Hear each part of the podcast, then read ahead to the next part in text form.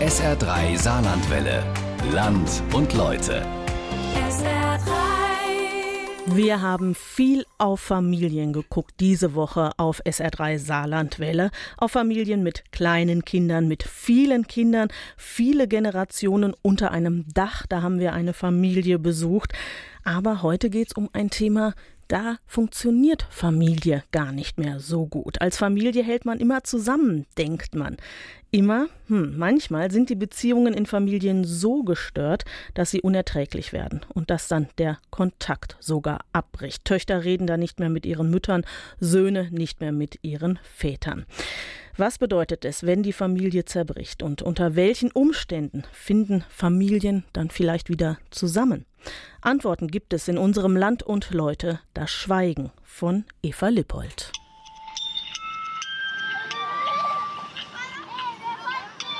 Natürlich gibt es positive Erinnerungen und Bilder aus der früheren Kindheit, wie er mit uns tobt, wie er uns im Garten anschaukelt, wie er mit uns Fußball oder Cricket spielt auf unserem Grundstück.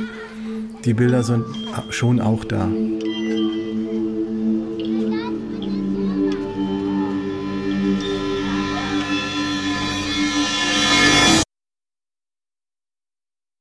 Stille, völliges Schweigen. Schwer zu ertragen? Das waren nur ein paar Sekunden. Jan hat sieben Jahre nicht mit seinem Vater gesprochen, bis der Vater starb. Also ich sehe ihn jetzt vor meinen Augen im Grunde, wie er da lag bei seiner Beerdigung, aufgebahrt. Dieser völlig fremde Mensch, den ich nicht wiedererkannt habe. Es war kalt. Es war erschreckend, fremd, fremdartig. Also es war keine Nähe mehr da, keine Wärme, es war kein Bezug zu diesem toten Mensch da, der dort lag.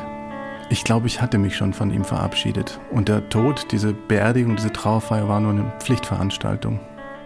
Was bedeutet es, wenn Familie zerbricht, wenn die Beziehung zwischen zwei Familienmitgliedern so quälend wird, dass einer von beiden sie abbricht. Es gab oder gibt ein Bild, das ich von einem idealen Vater habe, aber er passt nicht in dieses Bild. Doch auch wenn die eigene Familie dem Mythos der heilen Familie so gar nicht entspricht, wir bleiben zeitlebens mit ihr verbunden.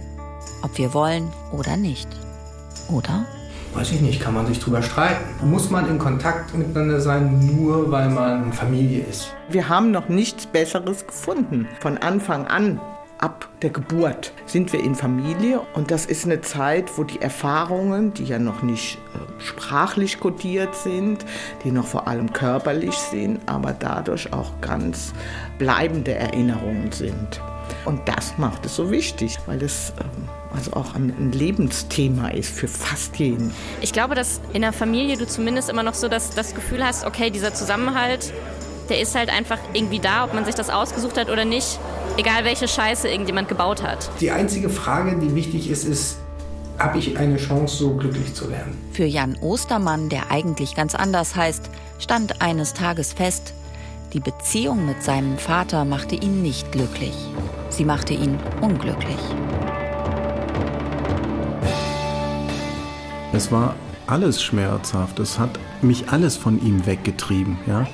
Es hat alles dafür gesorgt, dass ich nicht diese enge Bindung zu meinem Vater entwickelt habe, wie das vielleicht gut und richtig gewesen wäre und im Idealbild der Vater-Sohn-Beziehung liegen würde.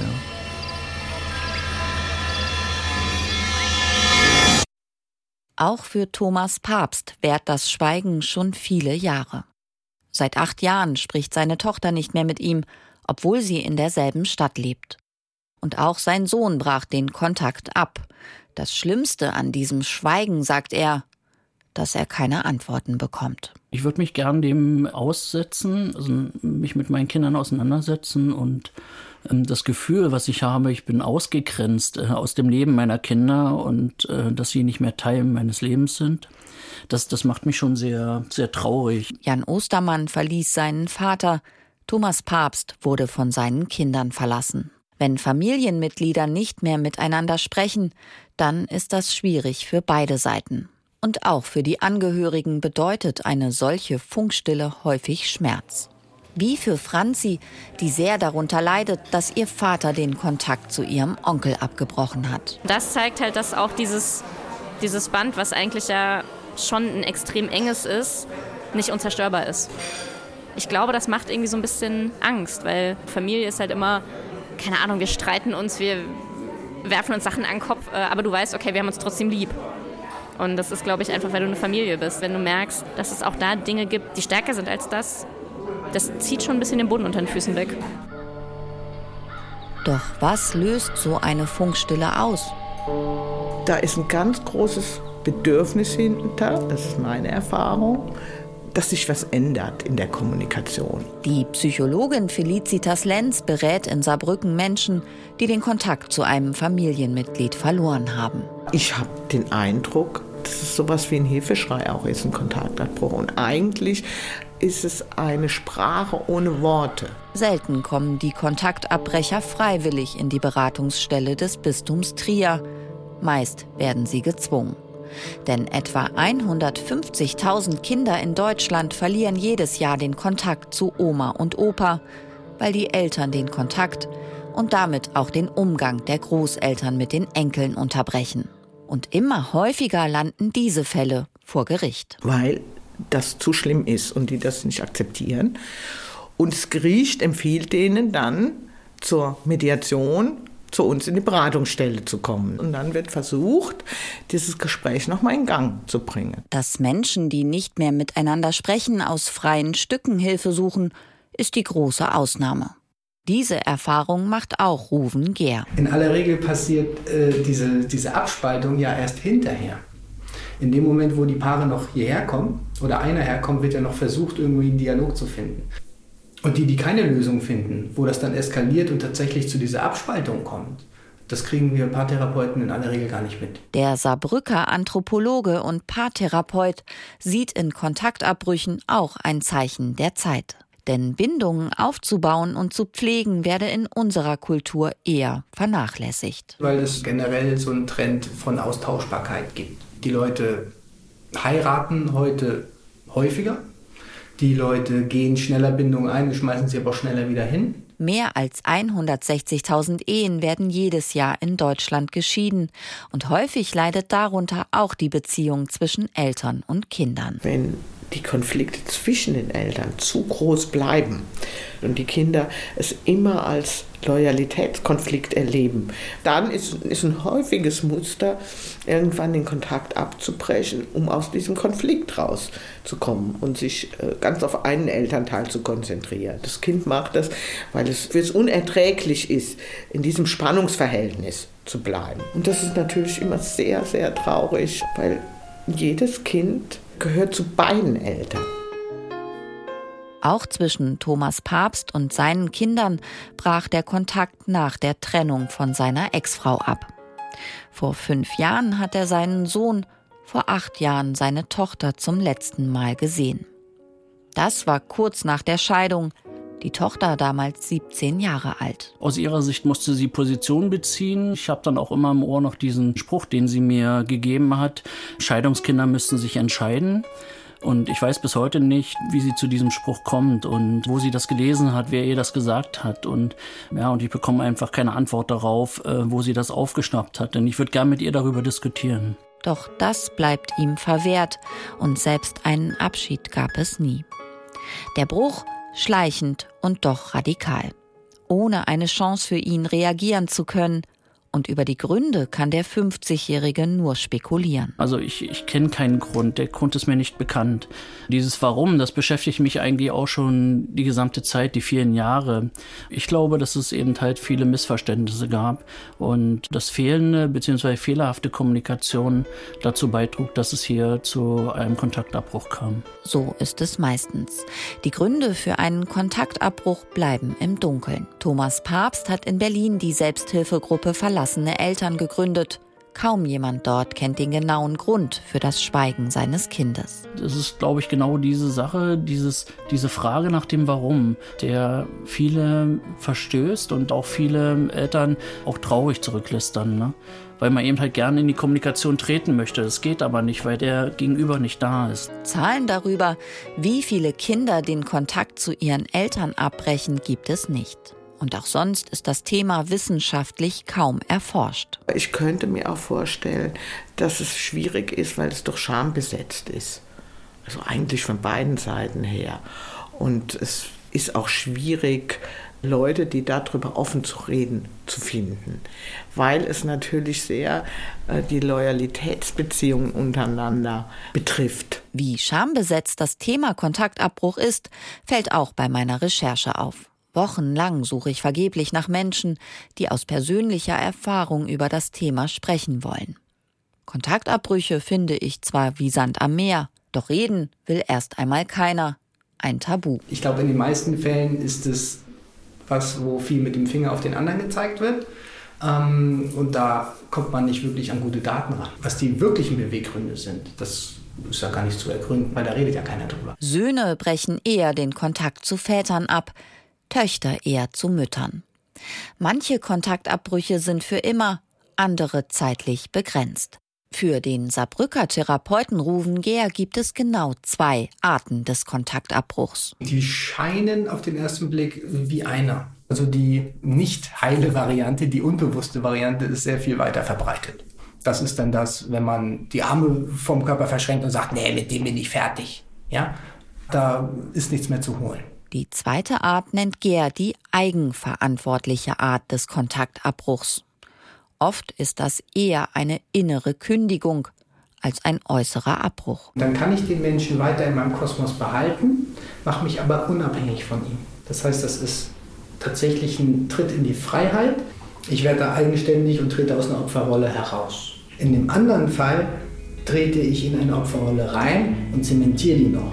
Ich bilde mir ein, dass der andere keine Macht mehr über mich hat. Die Macht hat er aber tatsächlich, weil ich sie ihm gebe, weil ich muss ja so und so handeln, nämlich auf gar keinen Fall werde ich mich da melden. Und wenn derjenige sich meldet, dann zerreiße ich den Brief. Für den Betroffenen ist der Unterschied schwer zu erkennen. Oft hilft da nur eine Therapie, der Blick von außen. Eines aber haben alle Kontaktabbrüche gemein, sagt die Psychologin Felicitas Lenz. Der, der den Kontakt abbricht, hofft, dass es ihm dadurch besser geht. Die erhoffen sich natürlich sowas wie Befreiung oder Erleichterung für ihr Leben. Jetzt ist es aber in der Regel so, also das sind meine Erfahrungen, dass das nicht wirklich gelingt.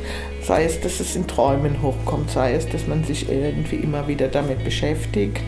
Ich kann mir schwer vorstellen, dass es wirklich sowas wie einen innerlichen, völligen Kontaktabbruch gibt. Man müsste ihn ja quasi vergessen, den anderen. Vergessen kann Jan seinen Vater nicht und die meisten Erinnerungen an ihn sind nicht besonders gut. Er war nie der Vater, den Jan sich gewünscht hat. Jeder wünscht sich eine Vaterfigur, zu der er aufblicken kann, mit dem man tolle Sachen macht, Abenteuer erlebt. Das gab es einfach bei uns nicht. Ja.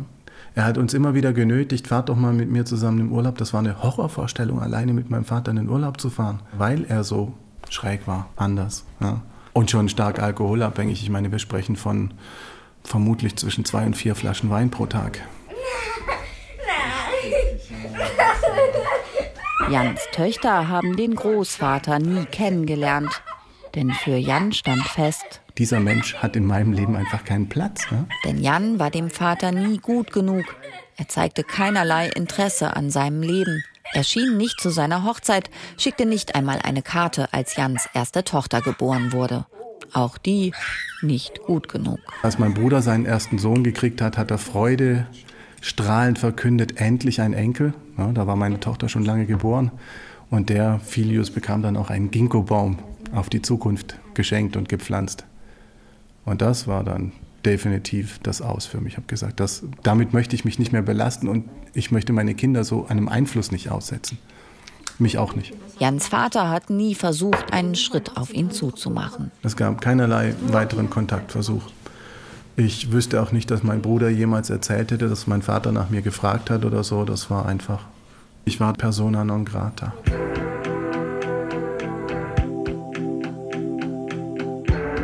Das ist bei Thomas Papst völlig anders. Er schreibt seinen Kindern regelmäßig. Ich habe am Anfang Gutscheine mitgeschickt, wo, wo es für ähm, ein gemeinsames Erlebnis zwischen den Kindern und mir ging äh, und sie also eingeladen, etwas mit mir gemeinsam zu machen. Eine Antwort bekam er nie. Immerhin kamen die Briefe auch nicht zurück. Heute sind seine beiden Kinder 20 und 25 Jahre alt. Ihr Leben? Thomas Papst verfolgt es seit Jahren nur über Facebook und andere soziale Netzwerke wo sie jetzt gerade arbeiten, was sie, ähm, was sie vielleicht auch für das ein oder andere Hobby noch weiter ausüben. Ähm, ist auch so, dass mein, mein Sohn zum Beispiel sehr äh, kreativ ist. Er singt selber, schreibt Lieder und ähm, dann kann ich ihn über YouTube zum Beispiel sehen. Als Vater ist er außen vor, kann nicht mehr jeden Tag für seine Kinder da sein. Und besonders schmerzlich wurde ihm das bewusst, als er von der Krebserkrankung seiner Tochter erfuhr und nichts tun konnte. Ich war verzweifelt, hatte auch Wut, ähm, auch Wut gegenüber der Mutter. Und natürlich ähm, war sehr traurig darüber, ne, dass ich da eben halt nicht helfen konnte, keine Unterstützung äh, geben konnte, überhaupt dieses ähm, ausgegrenzt zu sein. Das war eigentlich ein sehr starkes äh, Gefühl, was ich dabei hatte. Seinen Schmerz und seine Wut verarbeitete er damals in einem Gedicht, das er der Tochter schickte. Was gebe ich dafür, zu wissen, was dich antreibt? Es fühlt sich an wie tausend Nadelkissen. Kann denn ein Neuanfang die Risse kitten? Ich bin erschrocken, wie viele Tage ohne dich verlaufen. Keine Tränen mehr, nur Nadelkissen. Thomas Papst kennt Ängste, Selbstvorwürfe, Selbstzweifel. Doch vor allem ist er ein stolzer, liebender Vater. Also das Gefühl, versagt zu haben, habe ich nicht. Die Erinnerungen, die, die werden bei meinen Kindern wieder hochkommen. Denn es sind sehr schöne Erlebnisse, die, die wir gemeinsam hatten.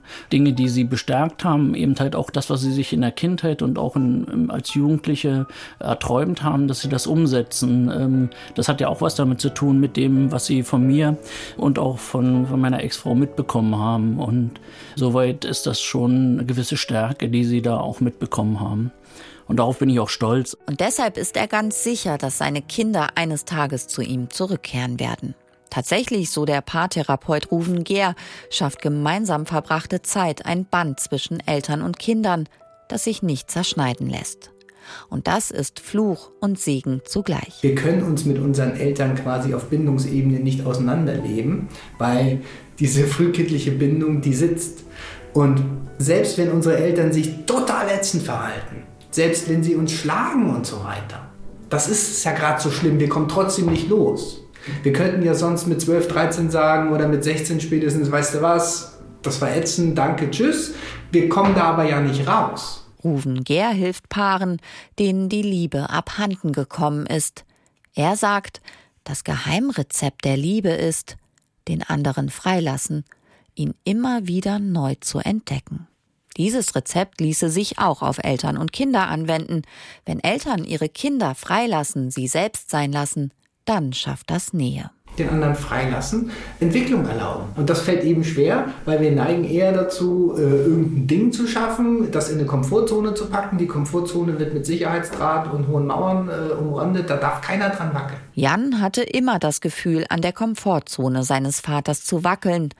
Und er fühlte sich nie angenommen, hatte immer das Gefühl, den Ansprüchen seines Vaters nicht zu genügen. Ich kann mich nicht erinnern, dass er mir den Raum gegeben hätte, mich als Persönlichkeit zu entwickeln und er das positiv unterstützt hätte. Was mir am meisten in Erinnerung geblieben ist, ist seine fürchterliche Autorität, ja, dieses Befehl und Gehorsam. Und ich meine, seinen Sohn mit einer Holzlatte durchzutrimmen, das ist übergriffig und Misshandlung. Ja. Dieses absolut strikte Verhalten, du bist um zehn zu Hause und keine Diskussion. Und er wurde mir nicht gerecht in, meinem, in meiner Pubertät, in meinem Erwachsenwerden.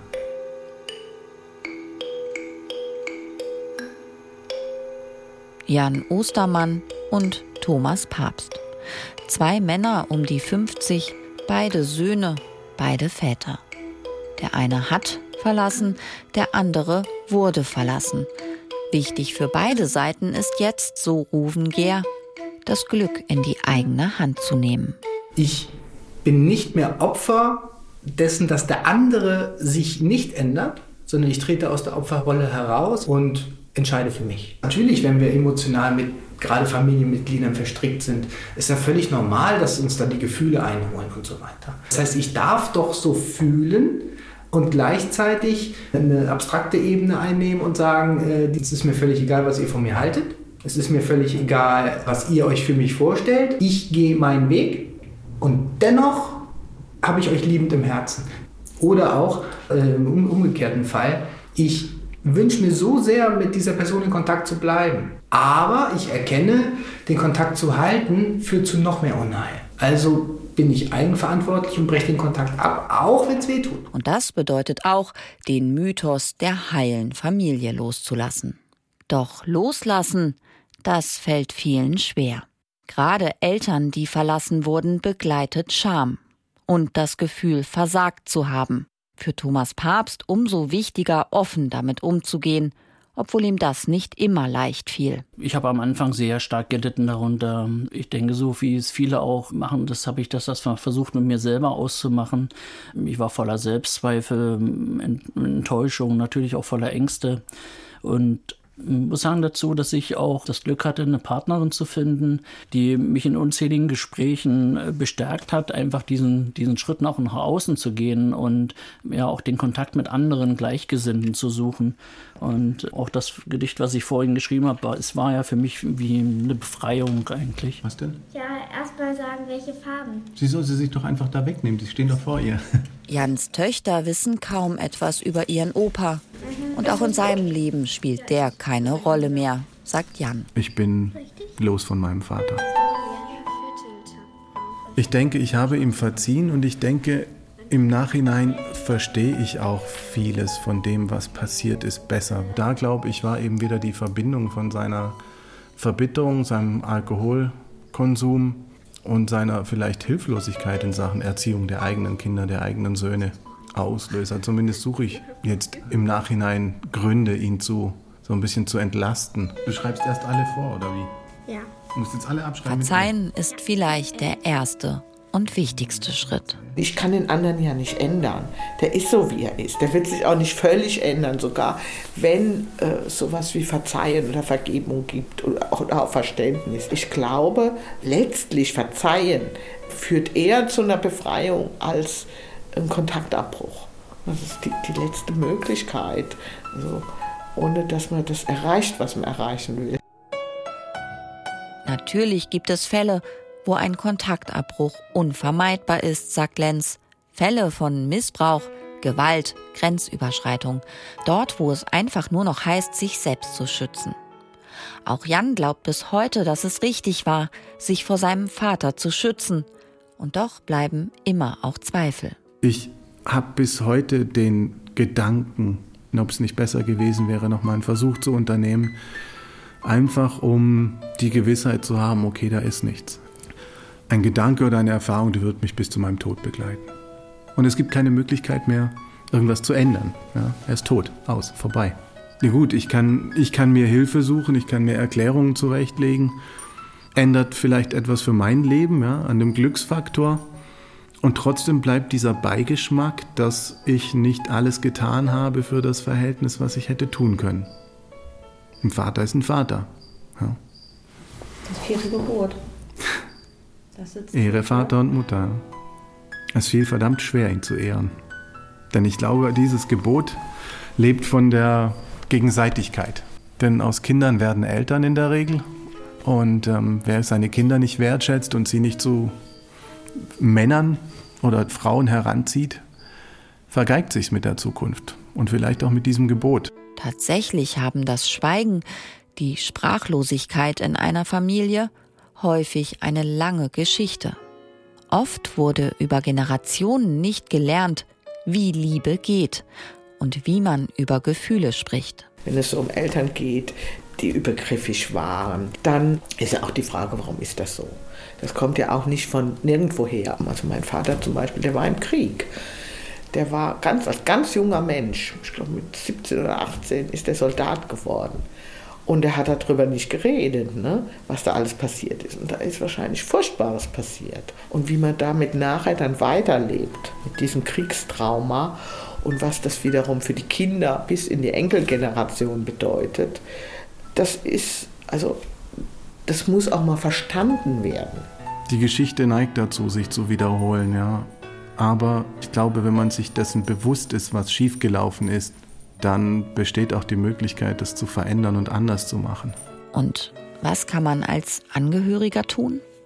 Franzi glaubt nicht, dass sie ihren Vater dazu bringen kann, wieder mit seinem Bruder zu sprechen. Zu tief der Graben, zu stur beharren beide Seiten auf ihrem Standpunkt. Dennoch sieht sie den Konflikt als Chance. Dass ihr Vater mit ihrem Onkel den Kontakt abgebrochen hat, ist für sie wie eine Warnung. Du merkst, es zieht sich halt echt so durch, durch Generationen, durch alle möglichen Ebenen einfach dieser, dieser Geschichte. Und ich glaube, es kommt tatsächlich häufiger vor, als man das irgendwie glaubt. Mein Bruder und ich, wir haben uns jetzt halt gesagt, okay, ähm, egal was passiert, wir versuchen halt, dass wir es nie so weit kommen lassen. Das haben wir uns versprochen, ja.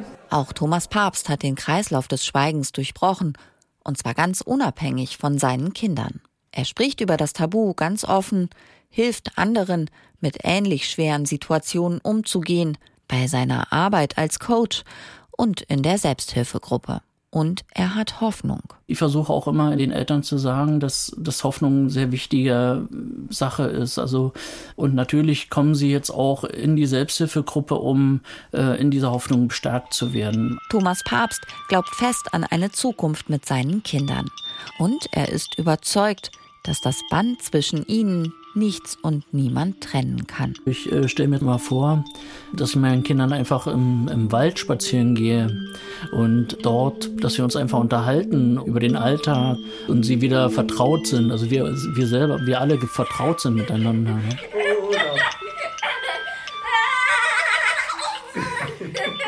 Für Jan und seinen Vater gibt es keine Hoffnung mehr. Doch für ihn und seine Töchter gibt es Zukunft. Und da ist Jan fest gewillt, den Kreislauf des Schweigens zu durchbrechen.